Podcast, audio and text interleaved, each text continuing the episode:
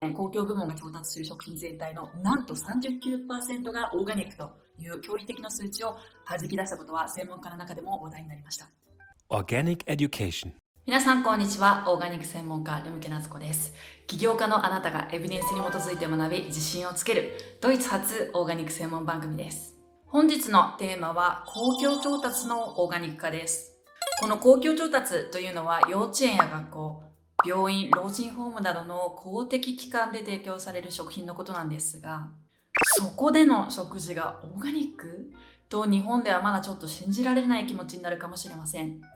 でも実は現在世界中で公共調達のオーガニックが進んでいます。例えば日本でも昨今有機給食の署名活動が各地で行われ学校給食にオーガニックの米や野菜などを取り入れる動きが全国に広がっていますよね。あなたの周りの公共機関でも取り組みがあればぜひコメント欄で教えてくださいね。公共機関での食事がオーガニックになればもちろん嬉しい人は多いと思いますし実際に国民の健康面だけではなく環境社会経済にとっても多様なメリットをもたらしますでもそんなことって実現可能なの？と思われた方のためにこの動画では公共調達有機化世界トップ国の事例を具体的に説明したいと思います。もしあなたが起業家として公共機関のオーガニックを目指しているのであれば、その際の考え方のヒントが得られますので、ぜひ最後まで見てくださいね。私は以前、ドイツの大学院と研究所でオーガニック食品の研究に従事していたことがあります。以来10年以上本場欧州で研究を続けながらオーガニック業界で活躍される方々に直接お話を伺ってきました。今回の公共調達オーガニック化のお話も他では聞けない第一線の方へのインタビューをもとに解説しています。ということで改めて皆さん今日はですね公共調達オーガニック化の成功秘話としてこちらのテーマから学んでいただきます。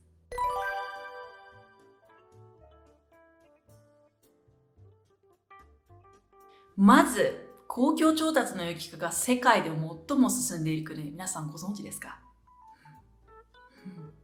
はい。答えは北欧スウェーデンです。2019年公共部門が調達する食品全体のなんと39%がオーガニックという驚異的な数値を弾き出したことは専門家の中でも話題になりました。他国と比べてもオーガニック公共調達成功例として欧州でよく例に出る隣国デンマークでもまだ22%オーガニック公共調達の法制化でマスコミに頻繁に取り上げられてきたフランスでも3%とスウェーデンとの開きは歴然なんですね。学校や病院などの公的機関でこれだけオーガニック食品が普及した理由あなたは何だと思いますか？その成功秘話を有機食品をスウェーデン全国に広めた中心的組織であるエコフードセンターの元代表エファ・フレーマン氏に聞いてみましたので皆さんにシェアしたいと思います。Organic Education NGO 団体エコフードセンターは1997年の創業以来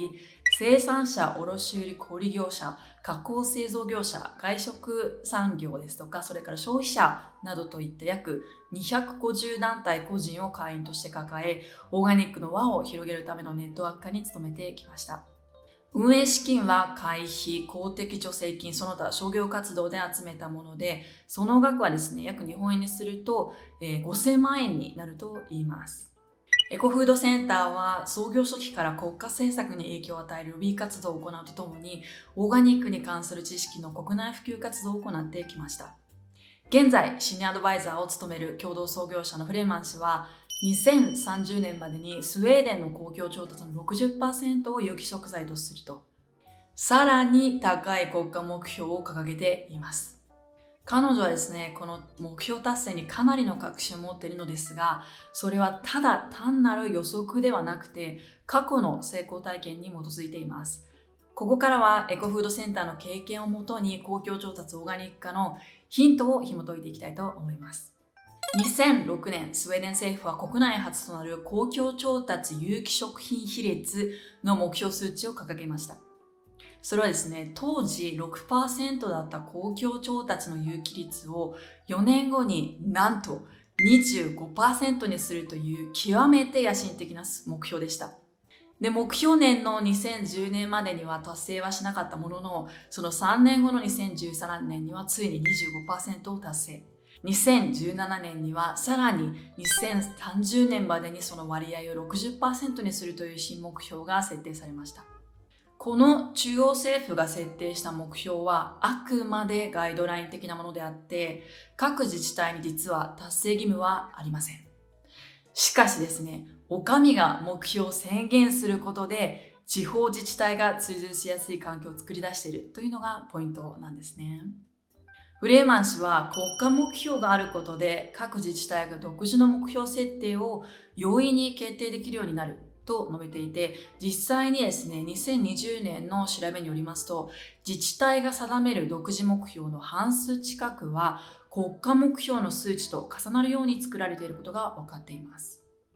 エコフードセンターによる調査でさらに明らかになったのは自治体が独自に設定した目標の高さと有機達成率の高さが比例することです。つまりですね、高い目標を掲げた自治体ほど実際により多くのオーガニック食材を学校や病院で導入することができているということなんですね。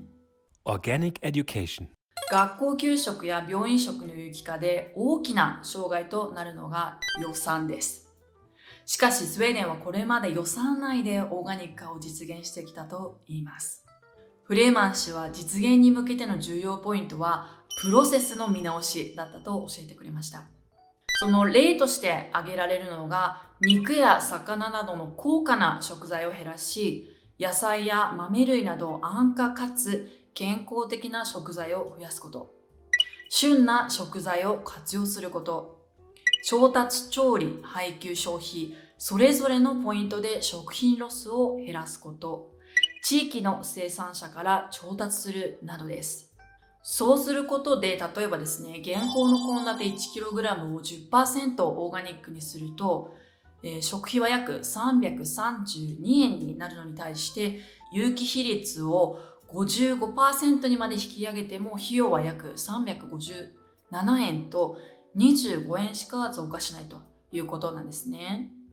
そしてこのプロセスの見直しの結果、コスト削減だけではなく、栄養価がより高く、より安全で、より健康的な食事が学校や病院などで提供でき、さらにゴミ削減や人々の意識改革まで行うことができるようになったと言います。Organic Education とは言っても、まだまだハードルも多い公共調達オーガニック化なんですけれども、そこでですね、もう一つ、フレーマン氏が成否を分ける大切なポイントを教えてくれました。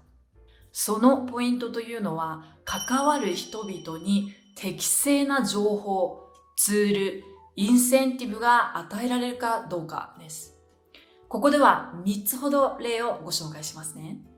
一つ目は自治体に向けた取り組みです。エコフードセンターでは1999年以来、毎年公共調達における有機率などの統計データを全国の自治体から収集してきました。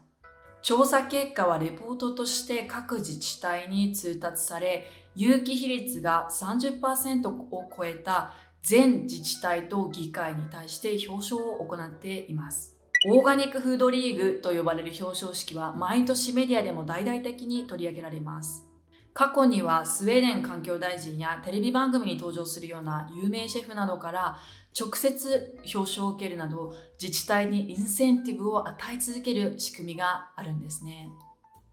2つ目はレストランに向けた取り組みです。スウェーデンには国内で有名な民間有機認証団体クラブが作ったレストラン認証制度があります。この高い評価を受ける有機認証を取得したレストランのうち、実は75%が公的機関のキッチンだそうです。献立作りや食材購買に関わるキッチンスタッフには特に教育が肝心というフレーマン氏なんですが、その言葉通り認証取得したレストランでは、現場で働く営業士やキッチンスタッフに対して、そもそもオーガニックが何を意味するのか、なぜ有機食材を調達し提供すべきなのかといったオーガニックが持つベネフィットに対する教育っていうのが行われています。その上で献立の有機化のために必要なツールも提供されています。例えばですね、エコフードセンターが作成したエコメニューと呼ばれる無料サイト内では、オーガニック食材を使った献立バンクとその検索、献立の栄養価計算、1週間分献立表の作成、さらに既存献立の有機化などが簡単にできます。食品ロスを減らすため多くの学校では取り放題、食べ放題というビュッフェスタイルが主流だった学校給食の配給システムを廃止しました。どのように配給するかだけではなくて消費する人に対してもなぜ食品ロスを減らす努力をするのが大事なのかをきちんと理解してもらうことが重要だとフレーマン氏は語ってくれました学校によっては毎日の食べ残しの量を数値で見える化したりクラス間でコンテストを行うなどして生徒の食べ残し抑制が継続するような仕組みが取り入れられていると言いますはい、ここまでスウェーデンの成功秘話をお話してきましたが、もちろんまだ課題もあります。例えば、その時々の地方議会の政権や政治的決断によって、有機食材がないがしろにされることがあるということ。スウェーデンでは有機食推進とは別にですね、各自治体が定めるサステナブル食推進という政策の枠組みがあります。その中にですね、オーガニック認証、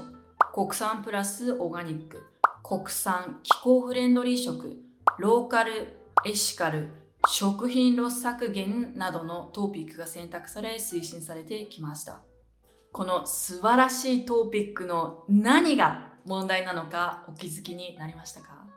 この枠組みの中ではですね、オーガニックではなくてもサステナブルという文脈が容易にできてしまい、有機推進の阻害要因となってきたということなんですね。これに対しエコフードセンターでは有機食品と他のサステナブル食品がもたらすベネフィットの違いっていうのを明確化してサステナブル食の推進にオーガニックを含めることが必要不可欠であるということを政治家に訴えてきました。例えば国産やローカルフードは必ずしも生物多様性の保護につながるとは限りませんがオーガニックなら可能だという具合です。Organic Education. 今日はスウェーデンの事例からお話をしていきましたがどの国においても公共調達のオーガニックが進むことは国全体のオーガニック食消費量を継続して大幅に増やすことにつながりますこれはですね国民の健康を守るだけではなく地球環境問題の解決を促し地域生産者国内企業の売上の安定化にまでつながっていきますオーガニックを推進したいあなたにもぜひまずはあなたの住む地域、またはご自身やあなたの大切な人が利用している公共調達から現状を知りオーガニック化に向け関心を持ち続けていただければと思います。今日も最後まで動画を見ていただきありがとうございました。次回動画作成のモチベーションになりますので、ぜひいいねとコメントよろしくお願いします。また、もっともっとオーガニックのことを深く学びたいというあなたのために、私が運営するドイツ IOB オーガニックスクールでは無料メール講座を配信しています。登録リンクを概要欄に貼り付けておきましたので、ぜひチェックしてみてください。また先日、病院食のオーガニック化で成功しているアメリカの事例についてもまとめていますので、ぜひこちらでチェックしてみてください。ではまた次の動画でお会いしましょう。レムケナツコでした。チュース